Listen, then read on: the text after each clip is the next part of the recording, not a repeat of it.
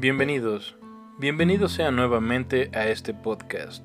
En esta ocasión traigo con ustedes otra narración extraordinaria de Edgar Allan Poe. Espero les guste, dice algo así.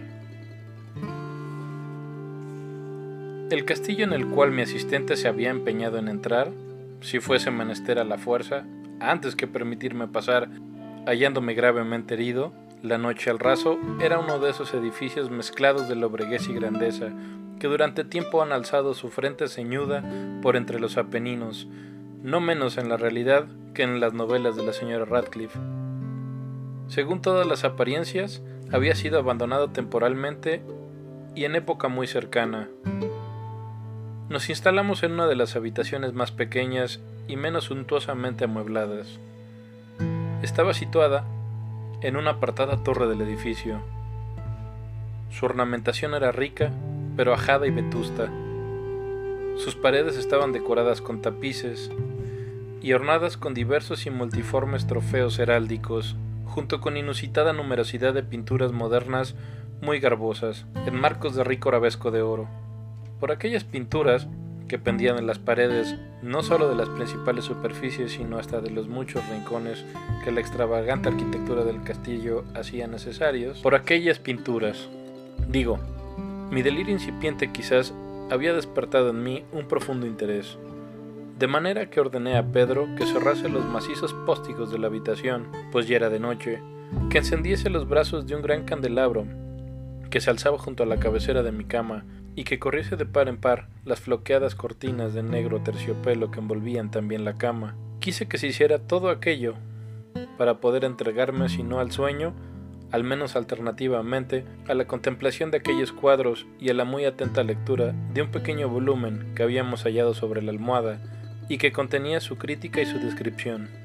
Largamente leí y devotamente, devotamente contemplé. Rápida y magníficamente pasaron las horas, y llegó la plena medianoche.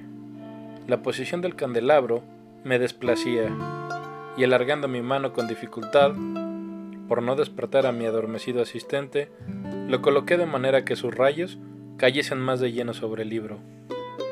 Pero aquella acción produjo un efecto completamente inesperado. Los rayos de numerosas bujías, porque había muchas, caían dentro de un nicho de la habitación, el cual, hasta entonces, había sido dejado en profunda oscuridad por uno de los postes de la cama. Y por ello pude ver vívidamente iluminado un retrato que me había pasado completamente inadvertido. Era el retrato de una niña que apenas comenzaba a ser mujer. Miré precipitadamente aquella pintura y acto seguido cerré los ojos. ¿Por qué hice aquello? No fue claro al primer pronto ni para mi propia percepción. Pero mientras mis párpados quedaban cerrados de aquella manera, recorría en mi espíritu los motivos que había tenido para cerrarlos. Había sido un movimiento impulsivo para ganar tiempo para pensar, para asegurarme de que mi visión no me había engañado, para calmar y dominar mi fantasía y dedicarme a una contemplación más juiciosa y verídica. Al cabo de muy pocos momentos, miré otra vez fijamente la pintura. Lo que yo veía con justeza no podía ni quería dudarlo, porque el primer resplandor de las bujías sobre el lienzo había parecido disipar el soñoliento sopor que se estaba apoderando de mis sentidos y volverme con sobresalto a la vida despierta. El retrato, ya lo he dicho, era una mujer joven. Se reducía la cabeza y hombros, y estaba hecha de manera que técnicamente suele llamarse viñeta. Tenía mucho el estilo de las cabezas favoritas de Sully. Los brazos y el pecho, y hasta los contornos de los radiantes cabellos, se fundían imperceptiblemente en la vaga pero profunda sombra que formaba el fondo de aquel conjunto.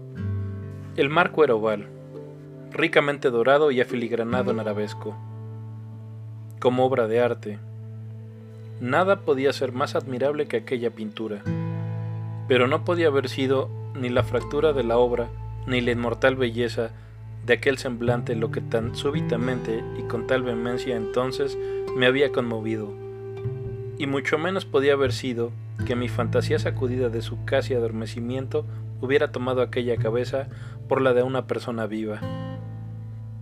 Comprendí enseguida que las particularidades del dibujo, del aviñetado y del marco hubieran instantáneamente disipado semejante idea. Me hubieran evitado hasta una momentánea distracción. Meditando seriamente acerca de todo aquello, permanecí, tal vez durante una hora, medio sentado, medio reclinado, con la vista clavada en el retrato. Finalmente, satisfecho de haber acertado el verdadero secreto del efecto que producía, me eché completamente de espaldas en la cama. Había hallado que el hechizo de aquella pintura consistía en una absoluta semejanza con la vida en su expresión, que primero me sobrecogió y finalmente me desconcertó, me avasalló y me anonadó.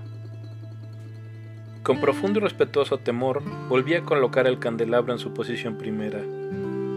Una vez quedó apartada de mi vista la causa de mi profunda agitación, escudriñé ansiosamente el volumen que trataba de aquellas pinturas y de sus historias. Volví a las hojas hasta encontrar el número que designaba el retrato oval, y allí leí las imprecisas y primorosas palabras que siguen. Era una doncella de singularísima belleza, y no menos amable que llena de alegría. Pero funesta fue la hora en que ella vio, y amó, y se casó con el pintor.